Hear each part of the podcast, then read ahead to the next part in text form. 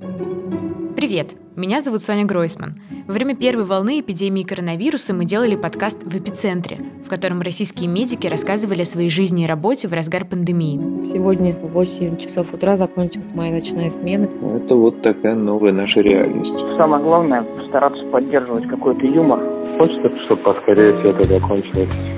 Во-первых, спасибо, что слушали и следили вместе с нами. А во-вторых, у нас есть небольшие новости. Теперь у проекта есть регулярный подкаст. Он называется «На расследовали». В нем мы вместе с авторами проекта обсуждаем расследования, репортажи, исследования, которые выходят на нашем сайте каждую неделю. Мы стараемся делать так, чтобы, послушав подкаст, вы узнали все самое интересное об этих историях и, конечно, о внутренней кухне, ведь это обычно самое интересное. На этой неделе мы подводим итоги первого коронавирусного года в России вместе с авторами нового исследования проекта Юлия Пух Пухтиной и Татьяны Тарачешниковой.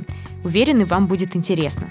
В этот момент просто невозможно сказать, что Россия справилась. Нет, не справилась, потому что так обращаться со своими гражданами нельзя.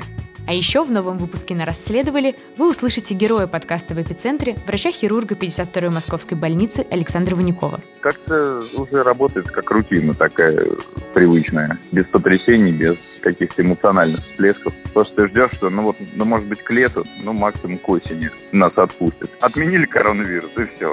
Переходите на страницу подкаста на «Расследовали», подписывайтесь и слушайте этот и другие выпуски. Мы есть на любой платформе. А если понравится, оставляйте оценки и комментарии. До встречи!